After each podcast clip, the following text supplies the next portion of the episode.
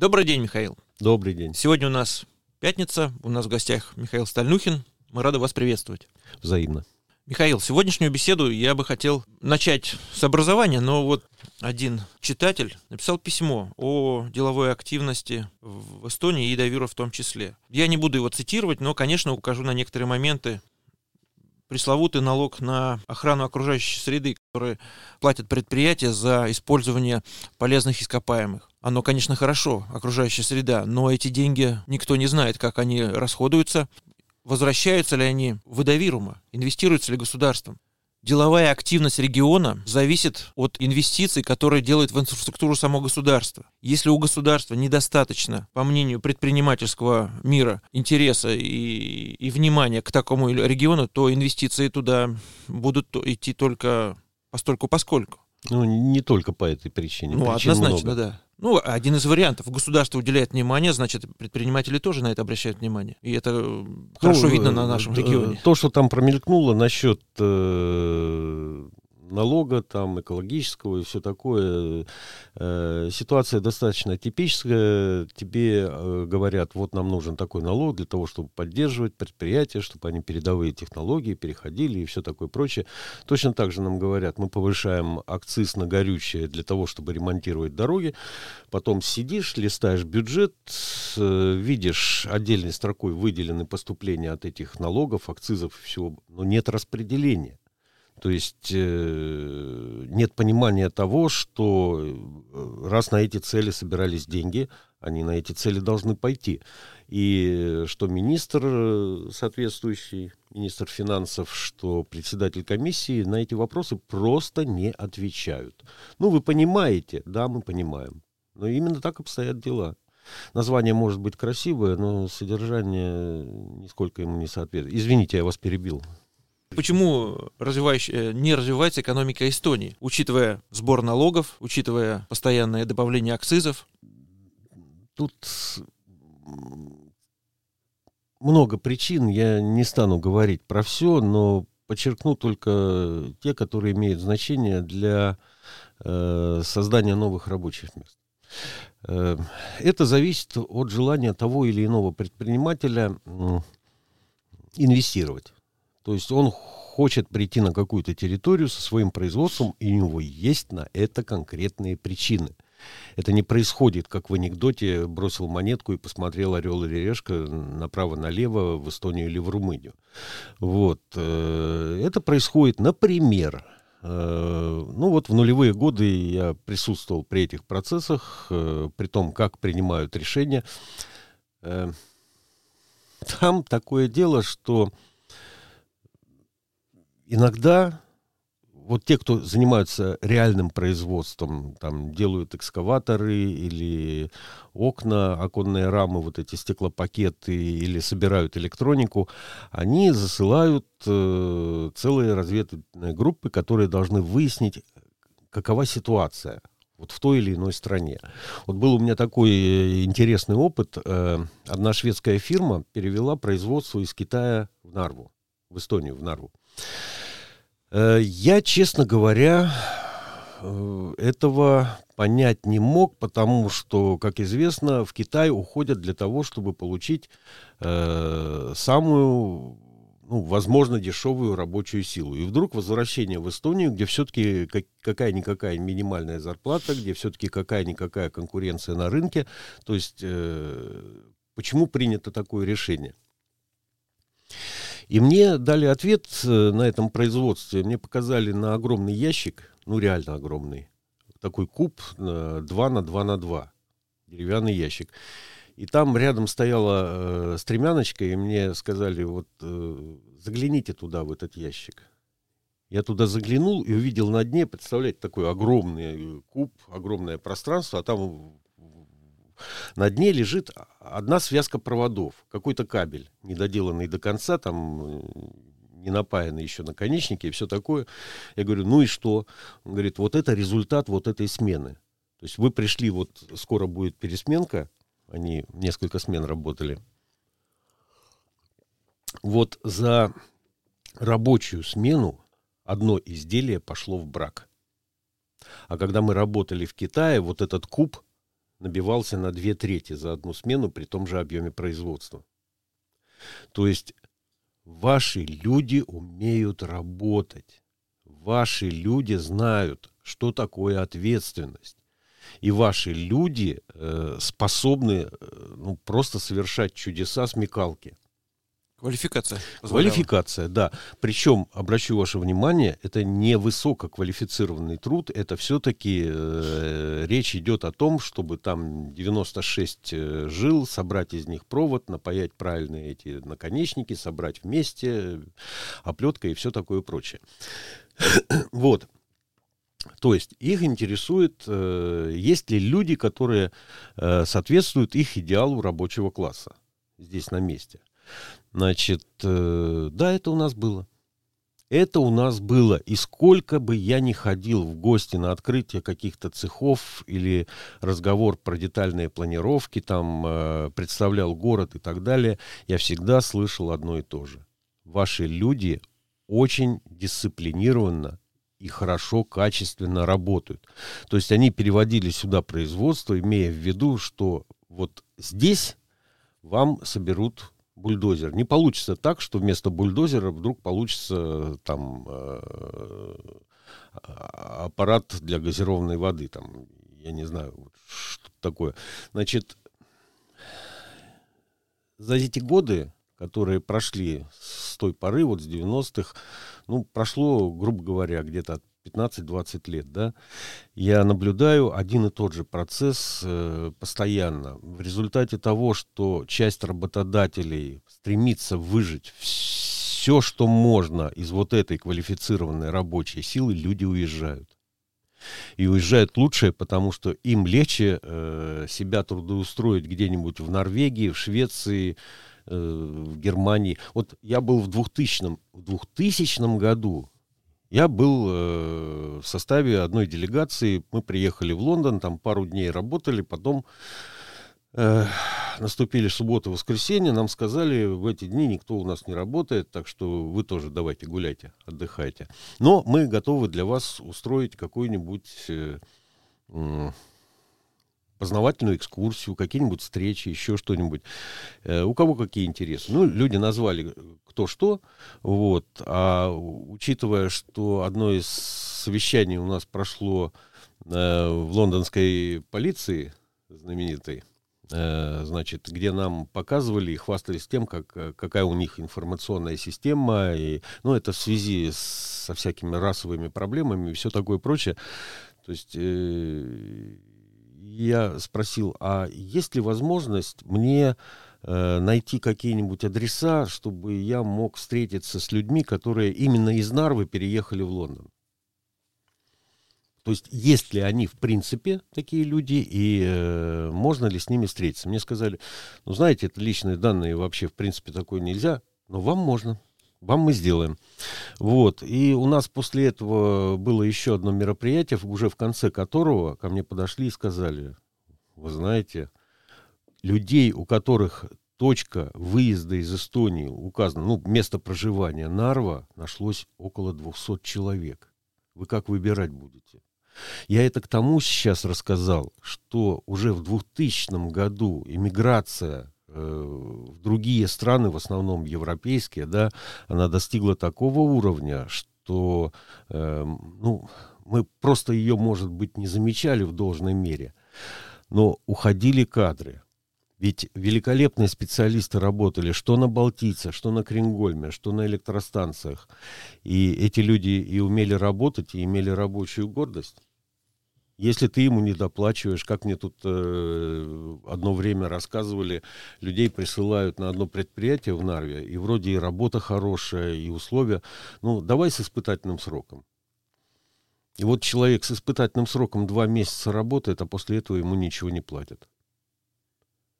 Нет, мы тебя не возьмем. И ты посмотри, что ты подписал. А он подписал, он обрадовался, он он два месяца работал бесплатно. Кто после этого не плюнет и не поедет искать э, нормальную ситуацию?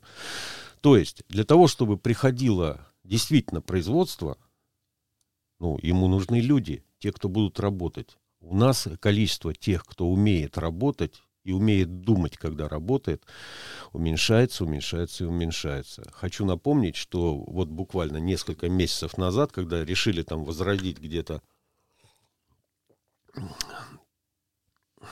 добычу сланца, не нашлось желающих идти туда работать.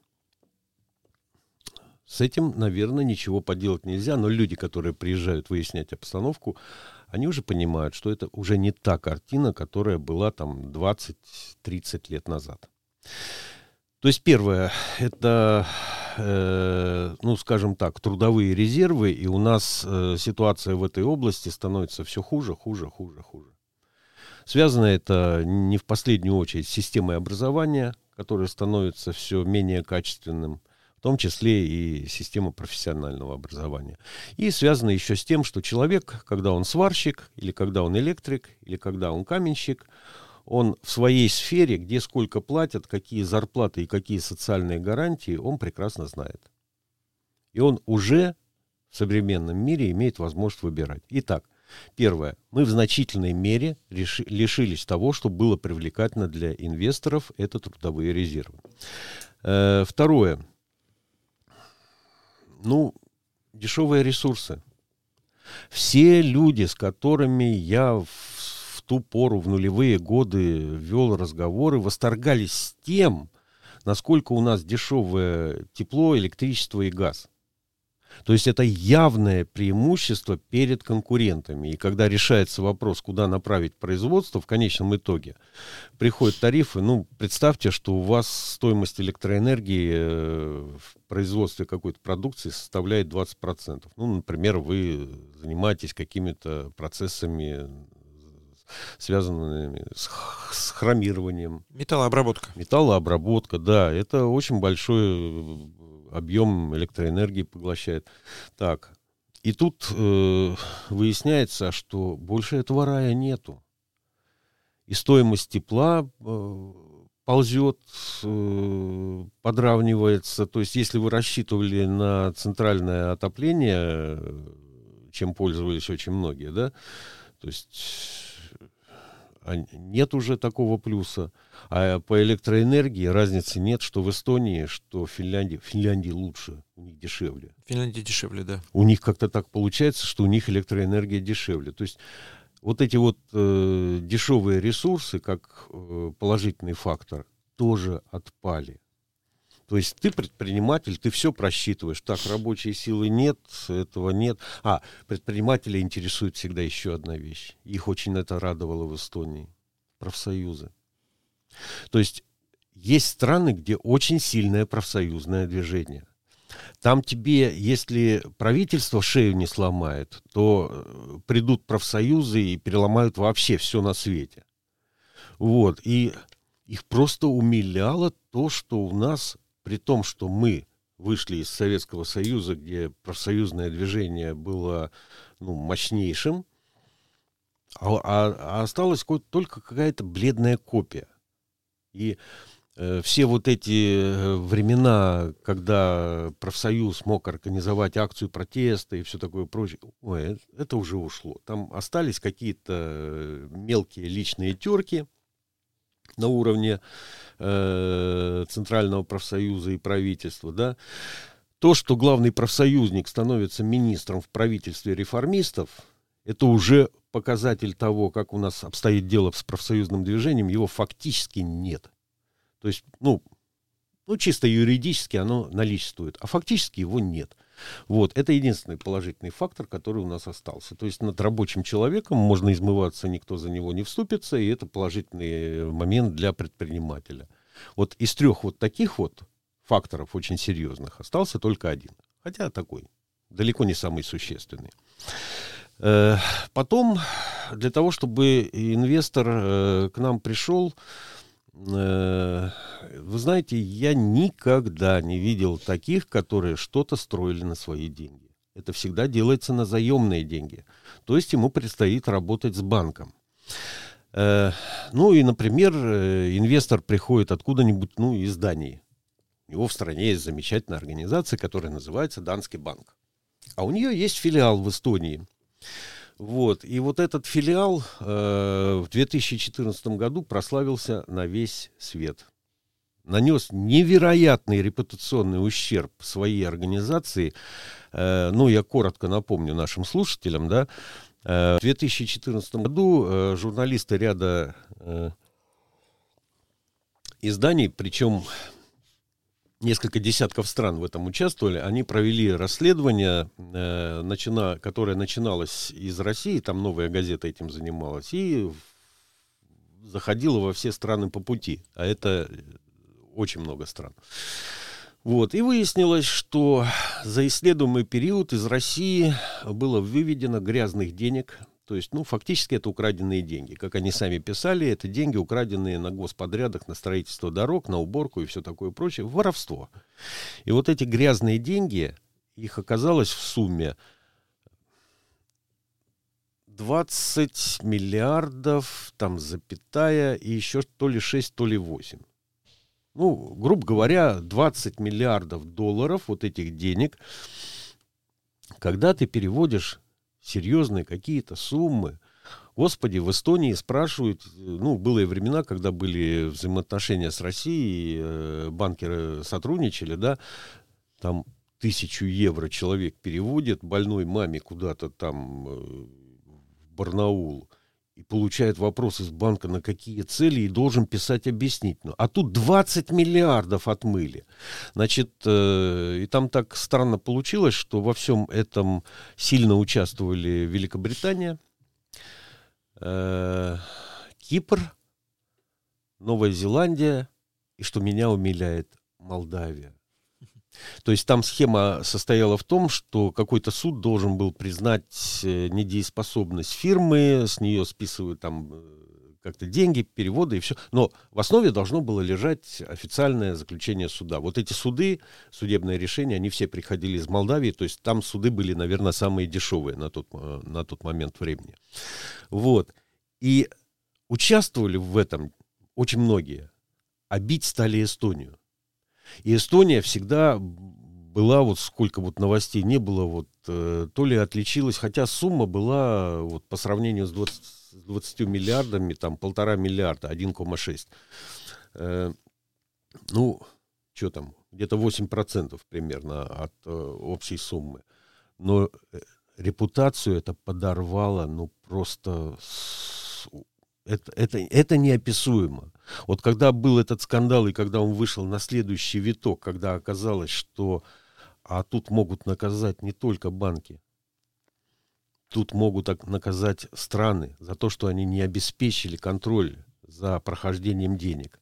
В шестнадцатом году, в конце года, э, меня выбрали председателем финансовой комиссии Риги Когу. И вот на, на меня пришло, пришло, пришелся вот этот период, когда комиссия э, встречалась или с целой группой представителей банков, работающих в Эстонии, или с какими-то конкретными э, банками. И везде и повсюду был один вопрос.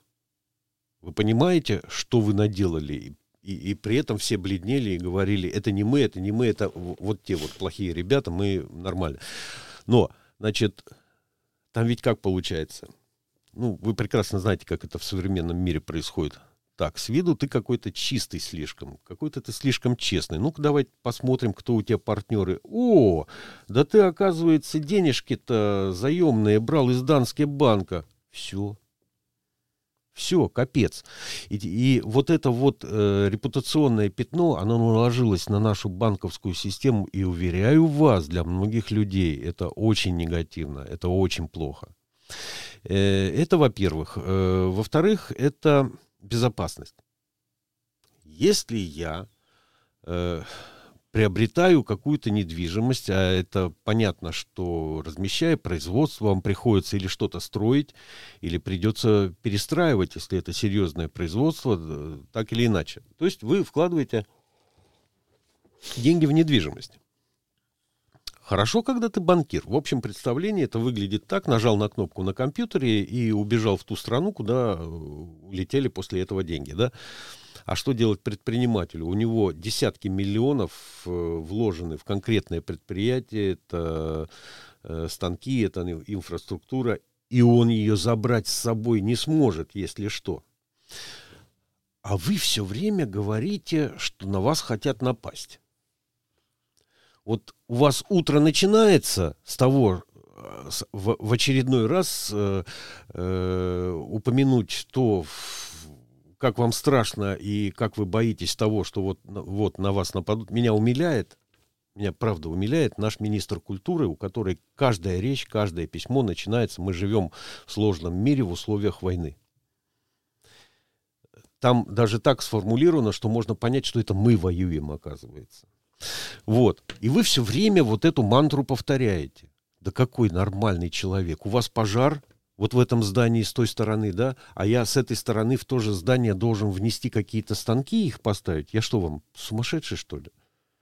С какой стати мне это делать? Вы же ставите под угрозу. Это же такая вещь, которую даже я рискну предположить, что э, не будет страховать ни, ни одно страховое, страховое общество. Это так называемый форс-мажор, война.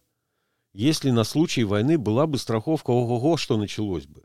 Людей останавливает то, что крупные корпорации могут лишиться своей недвижимости, своих вкладов на каких-то территориях, еще как-то так успокаивает их.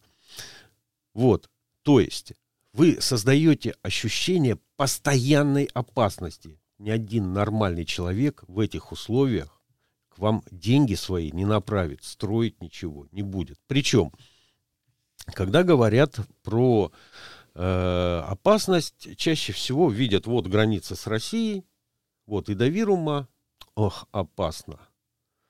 А у вас в Центральной Эстонии что, безопаснее от этого становится при размерах нашей страны? У нас размеры э, 45 тысяч 100 квадратных километров. Это размер такой э, средней области где-нибудь в России, да? То есть это, ну, опасной становится вся территория.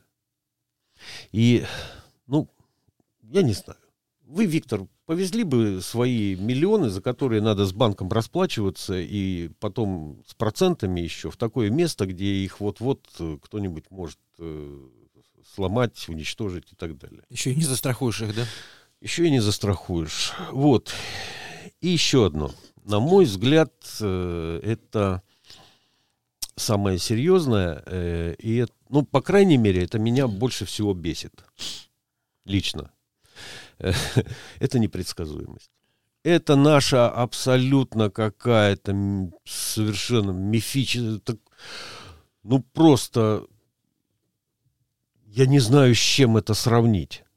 То есть э, 2007 год – вот у нас с огромным трудом под Нарвой создана вот эта экономическая зона, да, значит, э, мы быстрым темпом делаем детальную планировку, разбиваем на участки и ищем будущих арендаторов. И понятно, что раз мы находимся на границе с Россией, то э, здесь будут появляться предприятия, которые непосредственно из России придут в, в Эстонию. Э, я думаю, тут долго объяснять не надо, да? То есть, э, чтобы торговать на европейском рынке, у вас должен быть европейский сертификат качества. Если вы произвели это э, за пределами Евросоюза, вы его черта с два получите, скорее всего. Вот. Если то же самое на тех же станках, но перевезены они уже в Эстонию, производятся буквально на границе с Россией, но это уже территория Европейского Союза. Все в порядке, все хорошо. И у нас там э, уже там десятками шел счет на те предприятия, которые забронировали земли, собирались строить производство. То есть все шло, как и предполагалось. И тут бронзовая ночь. 2007 год. Вот, э, через три дня, э, три-четыре дня мне позвонил э, один предприниматель, которого я знал лично, и он делал очень важное для имиджа города дело – он э, в ключевом, одном из наших ключевых, самых красивых мест э, брался построить конференц-отель. То есть, представляете, вы проводите какую-то конференцию, а у вас вид на две крепости. В мире таких вещей очень редко где увидишь. И уже был архитектурный проект, то есть я это уже видел. И уже было ясно, что это место пустым не будет, э, туда будет постоянное паломничество. Вот. вот через несколько дней после бронзовой ночи он сказал, все, наш проект кончается, жаль потраченных денег, жаль потраченного времени. Естественно, никакой радости он от этого не испытывал, но человека просто конкретно предупредили. Все, они себя показали, значит, э, кредит э, вы не получите. А у него была договоренность о кредите с одним из российских банков. То есть это то же самое, что делают сейчас в Европе, да, то есть э, никакого сотрудничества с плохими странами туда, никаких инвестиций и все такое прочее. Вот. После этого э, проходит э, какое-то время, э, э, и тогдашний премьер-министр заявляет, что российский транзит нам не нужен. Э, ну, я тогда предположил, что когда-нибудь Андрусу Ансипу поставят э, памятник, золотой бюст где-нибудь в Латвии или Финляндии, потому что они-то такого не говорили и такого ужас, до такого маразма не доходили, в общем-то. И да, и пошли вот эти вот наливные насыпные грузы, они пошли через Венспилс, пошли через Финляндию. Вот. Э, ну, я надеюсь, если бюст не поставили, то хоть как-нибудь там память о нем сохранили, как о благодетеле, который их буквально лет на 15... Э, он просто перенаправил. Это, это не делает э, э, транзит России каким-то несущественным. Он просто пойдет по другим рельсам, в другую сторону. Вот. И вот эта вот непредсказуемость, она просто ужасает. Просто ужасает. Э, люди, правда, делают из этого выводы. Те люди, которые находятся в правительстве. Они понимают, что вот когда кого-то из них осеняет какая-то гениальная мысль, то проходит немножко времени, и вот весь бардак, который из нее проистечет, придется всем расхлебывать. Поэтому они предпочитают сейчас вообще не думать. Они просто тупо перенимают то, что приходит из Европы. У них всегда есть отмазка. Мы, как Европа, мы, как все, мы молодцы. Что в результате получится, я не представляю. Я вот вчера послушал новость а, еще раз а, о, об автомобилях экологически чистых, да. Значит, теперь уже Европейский парламент э, подтвердил решение Еврокомиссии. Э, я сейчас я не обратил внимания, с какого-то года, с 2035, кажется, или 50-го, ну, неважно. Но к этому году в Европе должно прекратиться э, Продажи. Э, производство. Угу. Производство автомобилей с двигателями внутреннего сгорания. То есть эти люди притворяются, что они не знают, что один контейнеровоз, который по морям ходит, он наносит экологии такой же ущерб в плане вот этих вот выхлопов, да, там есть специфика э, того, какое топливо используют, и специфика двигателей, которые там установлены. Вот этот контейнеровоз наносит такой же ущерб окружающей среде, я это читал на странице у экологов, как 300 тысяч легковых автомобилей. А вы знаете, сколько танкеров в мире двигается? Одних только танкеров. Их Тысяч. более двух тысяч. Это крупные, это не какие-то там баржи, которые по речкам там или каботажное плавание. Две тысячи танкеров. Они с, легко, с лихвой перекрывают весь автомобильный транспорт планеты. А, а контейнеровозы, которых в разы больше. А суды других назначений, других типов. То есть это никто не трогает. Там, как только ты кому-нибудь подойдешь, он тебя за ухо возьмет и скажет, слушай, пацан, гуляй отсюда, не трогай людей с серьезным бизнесом. А вот здесь вот, где расплачиваться предстоит э, европейцам за все за это дело, это можно. При этом э, мало кто э, может объяснить, а что с электромобилем делать при, после. Ми, при минус 20. Угу, и после, да. Во-первых, он у вас э, или сиди, стой на месте и в, при включенной печке грейся, при минус 20, или едь без включенной печки, потому что там потребление этого самого энергии такое, что и никто лучше ничего не придумает, мне кажется, в, в этой сфере. Потом, как вы справедливо заметили, переработка. Какой ущерб находит, а, на, наносит окружающей среде переработка вот этих вот э, аккумуляторов. Вы даже не представляете себе. Так что э, вот эта вот непредсказуемость. И вот все вместе сложное. У нас нет э, дешевых ресурсов, пропали. У нас практически не возобновляются трудовые резервы. У нас репутация, черти знает какая, у нас опасно, вот-вот нападут и все уничтожат и абсолютно непредсказуемое правительство. Вот при всех этих обстоятельствах человек, у которого есть возможность выбрать страну для инвестиций, где хотя бы один из этих факторов отсутствует, или он в позитиве, он туда пойдет. А вот при таком наборе, мне кажется, это абсолютно нереально. Хочется процитировать выражение знаменитого произведения. Ищем внутренние резервы. Я как-то вот э, больше уповаю на э, надежность э, любой экономической системы. Вы знаете, я вот э, в советское время, у меня было время, когда я, ну перед армией, да, э, я работал экспедитором на хлебобулочном предприятии в городе Таллин. Э, я развозил хлеб магазинам.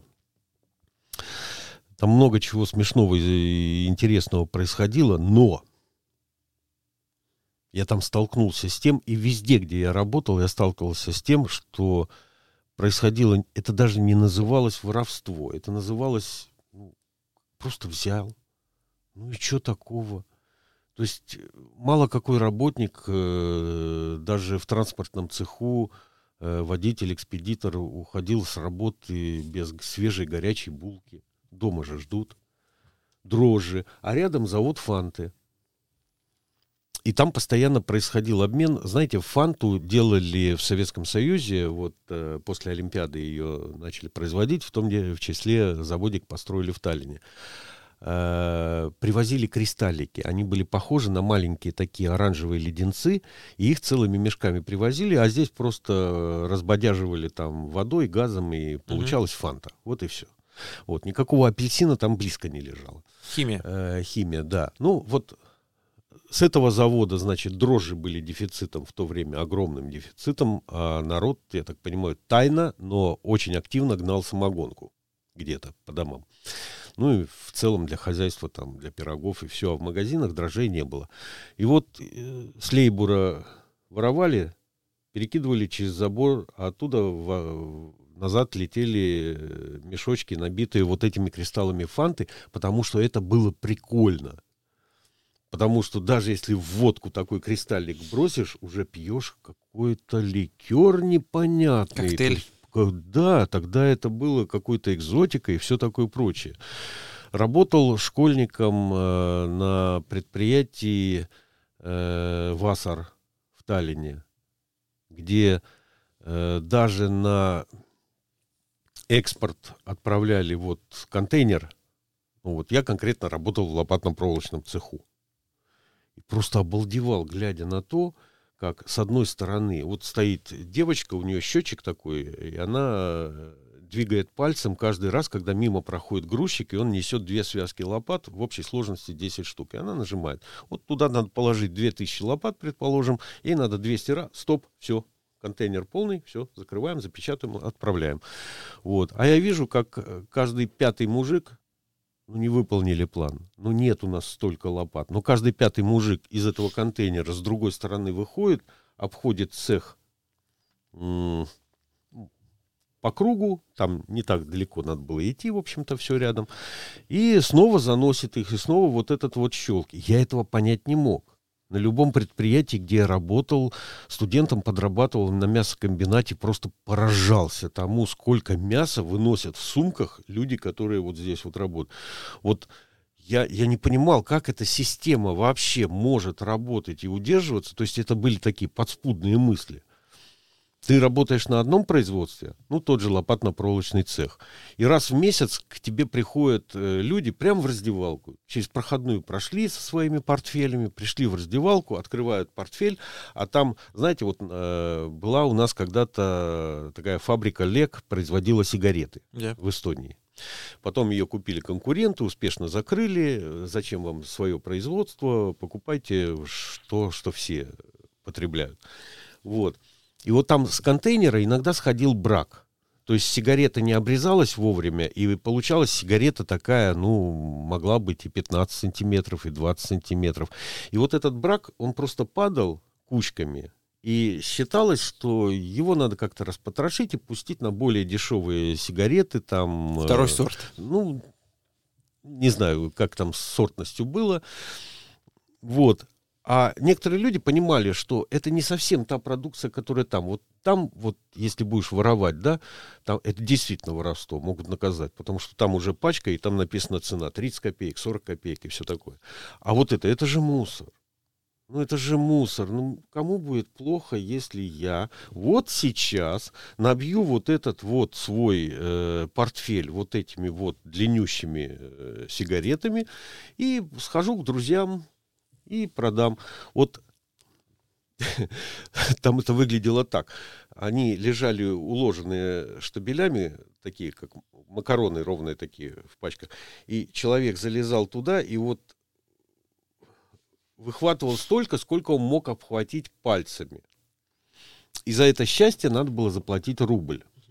Но выхватывал ты оттуда, во-первых, гораздо больше 50, которые две с половиной пачки, вот на этот рубль можно было купить, там, сигареты Италия, например, да, а во-вторых, тут же каждую можно курить 3-4 раза, они же по 20 сантиметров, вот, и я на все вот это смотрел и не мог понять, а как это работает, а как вообще получается вот эту систему как-то удержать в равновесии при жизни. То есть перескочив через годы в наши времена, я просто понимаю, что у каждой экономической системы это не тренога с тремя ножками. Одну ножку выбила, и она упала. Это луноход. Там этих колес, я не знаю, как у танка. Одно колесо отлетело с одной стороны, два колеса с другой стороны. Она все равно будет ехать. Может, не так красиво, то есть вот эта вот агония экономики, она может продолжаться не годами, она может продолжаться десятилетиями. И к результату такому, что кто-то начнет задумываться, что же мы наделали, люди придут не сразу, вот когда глупость делается, да, а спустя долгие-долгие годы. Вот это вот одна из проблем экономики, никак не решаемых вы запускаете дешевые кредиты, вы начинаете перекупать чужие долги, вы это делаете за 20 лет до того, как весь мир ляжет в кризисе 2008 года. То есть, когда вы это начинаете, вам кажется, что вы делаете все правильно. Вы не можете предсказать. А когда это произойдет, что-то менять будет уже поздно. Вот это, к сожалению, общая проблема, но в Эстонии она цветет и пахнет как нигде. Ну что ж, понимание проблемы — это уже на пути к выздоровлению? Или вы не согласны? Вы это понимаете, я это понимаю. Возможно, еще кто-то понимает. Можно так сказать? Да, я, я уже приготовился говорить э, спасибо за внимание, а вы поднимаете вопрос. Значит, э, я не хотел, я, я понимаю вас прекрасно. Я, я, я, я просто вот сейчас вот подумал, а как мне это коротко сформулировать, потому что когда мы с вами эту тему обсуждали, это заняло, в общем, минут... 40 минут. Минут 40, когда шла э, речь о том, что э, откуда берется некомпетентность и почему система, которая начиналась с сугубых профессионалов, именно что производящих уголь и сталь, как она выродилась вот в эту брюссельскую комарилью, вот этой бюрократии жуткой. И, и я вам рассказывал, что туда мечтают попасть все, но туда ты можешь попасть, если ты активный дурак. То есть туда не попадет человек, который умнее тех, которые там уже сидят. А это значит, что с каждым новым поколением, слава богу, что они не часто там так уж сменяются, там все-таки какие-то 5 по 10 лет проходят, да, но каждый следующий оказывается глупее того, кто был до него. И этот процесс, он, он неизбежен никто не хочет в замах иметь кого-то умного, который будет иметь трибуны, который будет постоянно тебя обливать, по-моему. Поэтому идет вот такой вот подбор кадров. А когда тот, кто был э, в рабском состоянии, зажат под начальством, когда он достигнет вот этой высоты, он себя уж покажет. То есть, и, ну, как сказать, я не верю в какие-то изменения, которые могут произойти в рамках той системы, которая у нас происходит. И не последнюю очередь из-за того, что хитрые европейские бюрократы создали, создали систему, при которой э, отсутствует главный элемент, то есть народ к этому не имеет вообще никакого отношения. Вы выбираете депутатов Европарламента, которые ничего не решают, а те люди, которые решают, сидят в Еврокомиссии, а их никто не выбирает, они сами выбирают себя. И поэтому, ну вот в этих условиях я просто не вижу возможности, как можно эту ситуацию как-то исправить. Спасибо. Будем надеяться на лучшее, что я могу сказать. Ну, как, судя по вашему лицу, я опять э, переборщил с пессимизмом, но мне кажется, лучше горькая, ну, правда, чем приятная, ну, ложь. Ну, учти за эту правду, как там, лет на 10, может, ой, надо пересчитать, надо да. пересчитать. Спасибо, Михаил. Спасибо вам за внимание. До следующей встречи. Всего хорошего.